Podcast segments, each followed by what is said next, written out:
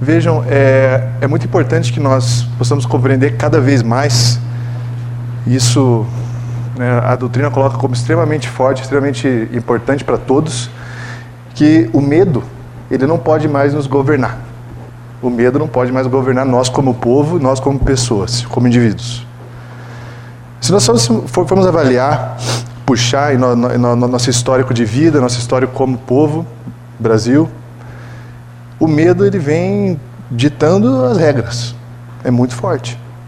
O poder do, de sentir medo, ele acaba por governar as vidas, acaba por deixar as pessoas sem poderem fazer escolhas e acaba por deixar as pessoas realmente de joelhos, sem poder ter muita ação. Então preciso pensar um pouco. Quanto que o medo me governa? Né? Quanto que o medo governa os meus pares ao meu redor? Quanto medo governa nós como mundo, né, o planeta. Se nós formos, formos avaliar bem, nós fomos, fomos, por conta do medo, por conta dessa, dessa angústia, nos fechando cada vez mais. Então, faz cerca, depois é, é, é, cerca elétrica, aí faz grade, aí fecha em cima, aí câmera, sensor, alarme, cães, sistema de escolta particular, patrulha particular, e assim vai. Nós fizemos, nós fizemos verdadeiras é, é, fortalezas, é, castelos que nos isolam do mundo. Por onde nós andamos, nós estamos com suspeita. Por onde nós andamos? Nós saímos às ruas, mas nós andamos, não andamos em paz, livres, como deveríamos andar, se fôssemos, né? Estamos, estivéssemos bem. Não, nós andamos com medo, permanentemente é permanente um olhar, é permanente andar um pouco mais rápido, é um estar em movimento e não parar. Vejam, é triste perceber que as ruas, que são as, as nossas vias, as intercomunicações né, que nós, nós, nós temos, que deviam ser é, livre, livre acesso, deviam dar livre acesso, deviam buscar esse sentido, elas foram tiradas de nós, praticamente, por nós mesmos.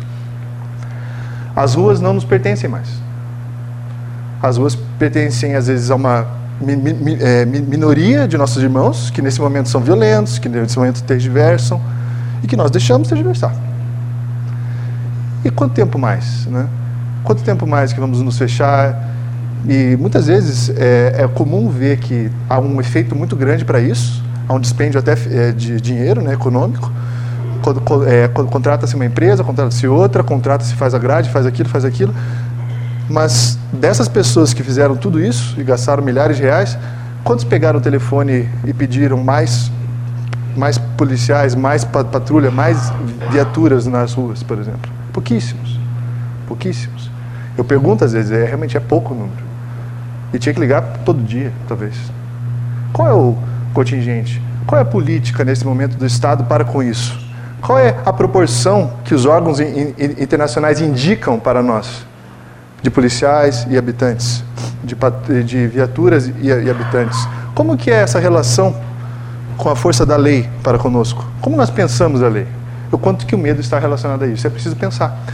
Vemos que é, Martin Luther King, que foi muito importante né, pros, né, nesse estabelecimento dos, de uma, uma expansão dos direitos civis nos Estados Unidos, ele tinha uma frase que foi muito importante para a história ele fala que ele não fica tão preocupado com o barulho de poucos, mas ele fica muito preocupado com o silêncio de muitos. Ele tem razão, o Dr. King né, tem razão.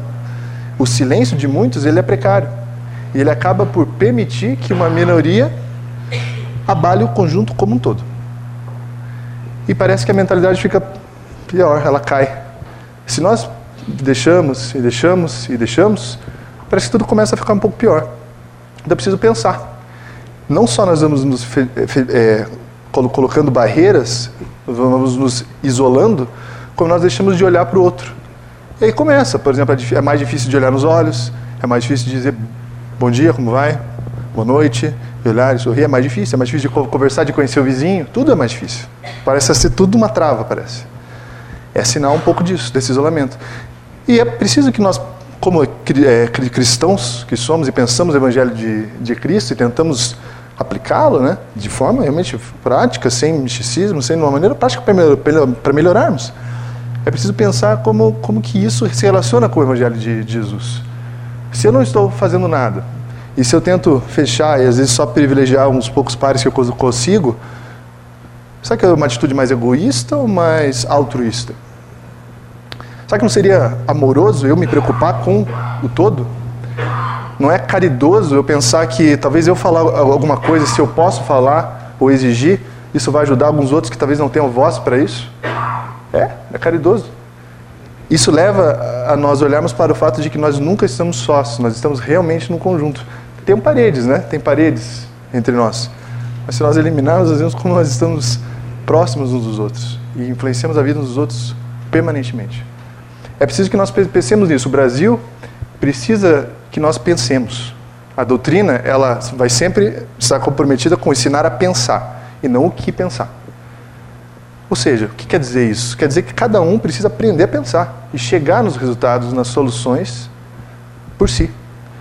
Cada um precisa vencer com suas próprias pernas, com seu próprio esforço. Isso não, não diz que nós não vamos ajudar uns aos outros, pelo contrário, todos podem se ajudar. Mas o caminho é sempre feito pelas próprias pernas, isso é muito claro para nós, né? muito importante, muito importante mesmo. E é bom que o Brasil, nós, nós sabemos que nós temos um, um, um quê, um, algo entre nós que é afetividade. As pessoas que vêm de fora nos dizem muitas vezes, né? Nossa, como vocês se abraçam e beijam-se e tentam ajudar e oferecem a comida. Por exemplo, para nós é senso comum oferecer um pedaço de pão. Se eu estou comendo uma coisa, você quer? Algumas pessoas de alguns países chocam-se com isso. Falam, uau, mas como, como vocês são assim solidários com os, outros? Assim, tem um pedaço só e às vezes você oferece. Para nós não é tão incomum. Mas veja, isso é um, é um grande trunfo nosso. Chico né, nos diz pátria do, do evangelho, coração do mundo, Brasil. Claro, é, realmente, a nossa afetividade é muito forte.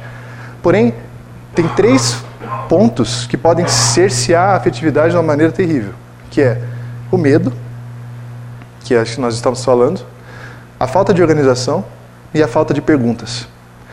E eu separei esses três porque eles se eles intercomunicam e afetam uns aos outros. Por exemplo, se eu tenho medo, o medo vai por vários pontos. Eu medo, tenho medo de desagradar, eu tenho medo de errar, eu tenho medo de me expor, eu tenho medo de sofrer.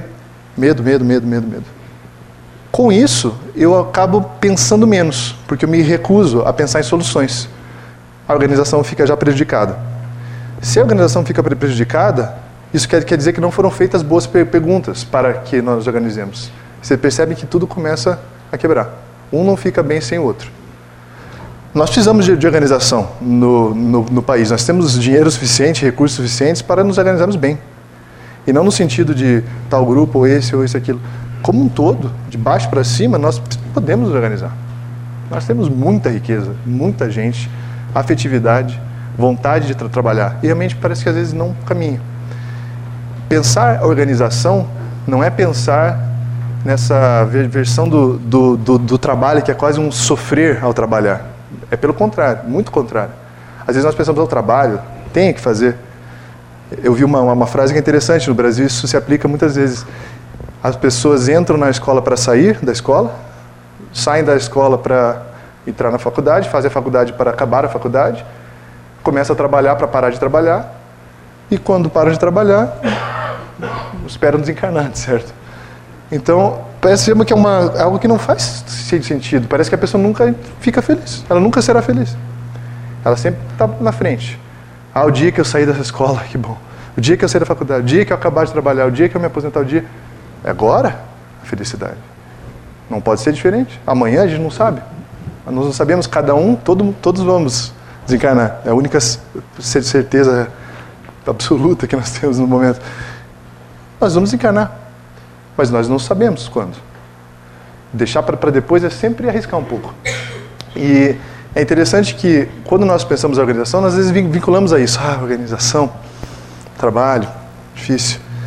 Mas se nós formos avaliar bem o que significa organizar, ele liga com a palavra organizare, que liga organum, do latim, organon, grego. O que é organon? Órgão, né? no sentido, é instrumento. Quando eu estou organizando, eu estou instrumentalizando.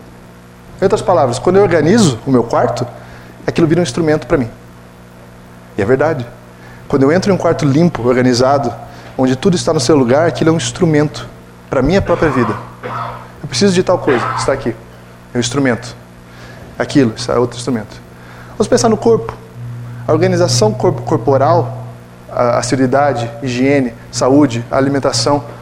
O corpo vira um grande aliado nosso, em vez de virar um inimigo. Basta nós estruturarmos o corpo para ser um instrumento muito adequado para nós. Organizar no trabalho. O trabalho acaba sendo um instrumento para chegar em alguns resultados, seja é, produção, seja serviços, seja criação, seja o que for. Organizar é sempre instrumentalizar. Fazer perguntas é extremamente importante. E nisso, juntando com o medo, nós podemos chegar a algumas conclusões. Por que será que nós temos dificuldade para fazer perguntas? E é, isso é, é normal, não, não pense que por, por conta, ah, talvez alguém fale aqui na, na, na SBS sobre, sobre isso, então para ele é fácil, para ela é fácil. Não, é difícil para todos nós, todos nós sem, sem distinção nenhuma. Nós sabemos que temos que fazer algumas perguntas para nós, mas não fazemos. Por exemplo, eu sou feliz? Não sei quantos de nós fazemos essa pergunta, com quanta frequência. Eu sei amar? É uma pergunta fundamental. E a nossa cultura parece que ela tem dificuldade com isso. Eu sei, eu sinto paz com frequência? O meu plano para o futuro, ele é é feliz? Ele busca isso, a felicidade? Eu estou querendo isso? Eu me olho? O que, que eu posso fazer para melhorar? São perguntas que vão estruturando cada vez mais, mas é preciso ter a coragem muito forte. E se nós, nós falamos em coragem, nós voltamos ao medo. Talvez a razão pela qual nós não façamos perguntas seja porque nós temos medo das respostas. É um desconforto saber que eu não sou feliz, talvez. Talvez sejamos, talvez não, vamos ter que responder. Mas é um desconforto. Eu vou ter que pensar. Eu vou ter que organizar. E isso gera uma, uma, uma digamos assim, um, uma tempestade em, no, em no, no nosso mundo, em nosso ser, em nosso interior. Quando eu pergunto se eu realmente estou fazendo o certo, as respostas vão vir. A nossa consciência é forte, o espírito é muito inteligente, nós todos temos essa condição. Mas as respostas vão e vão exigir de nós. Vou ter que organizar, vou ter que reestruturar, vou ter que repensar, vou ter que ser crítico para mim mesmo. Mas essa tempestade que, que se passa com essas perguntas, com esse ousar, com a coragem, com o risco, ela é boa. Basta nós olharmos para o mundo. Em uma ilha, nos trópicos, de vez em quando vem tempestades muito fortes. Quebram galhos, destroem tudo. Parece que aquilo é um, é um, é um, é um atentado contra a vida até, para nós que estamos assim, apenas ali de, de, de, passagem. Nós olhamos e, nossa, que destruição, e caiu a porta, e quebrou o vidro. Mas quando nós fomos avaliar dentro lá do mato, na, na, na floresta, e nós vamos perguntar para um biólogo, o que, que aconteceu aqui? O biólogo falar, ah, aconteceu uma poda. Aconteceu que a, a, o mundo, né, do ecossistema todo da, do, da, da, região, de tempos em tempos, precisa faz, fazer isso. Se não fizesse, essas árvores não seriam fortes o suficientes para aguentar a próxima, a próxima tempestade, para dar frutos mais vigorosos, para tentar fazer um, uma, uma ambientação e uma, um equilíbrio melhor com, com os animais e assim por diante. Nós aprendemos que na natureza o desorganizar é para organizar. Nós aprendemos que o choque e a tempestade, elas deixam tudo mais novo, fresco e forte. E assim deve ser conosco.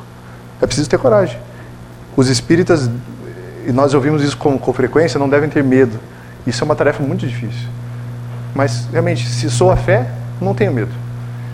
Se penso e quero o melhor, eu não tenho medo. Eu aceito, vou em frente e assim vamos evoluindo sempre.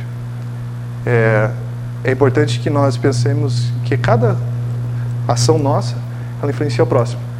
E é uma ação de caridade, é uma ação muito boa. Se eu me organizar, se eu deixar de ter mais medo, me diminuir um pouco isso, eu vou estar ajudando o próximo, com certeza também. Então, seria muito importante pensarmos isso, pensarmos como nós, cada um de nós, é um fator e é uma peça em algo muito grande. E cada peça, se ela for muito forte, ela pode nos deixar numa situação muito boa. Tendo, então, o oposto do medo, a coragem, tendo organização e fazendo perguntas inteligentes, não acredito que, que vão haver barreiras para o nosso é, crescimento moral, intelectual e espiritual. Né? Então é isso que eu tinha a, a, compartilhar. Seria importante não pensar nisso, né? E vamos dar então seguimento aos altos passes.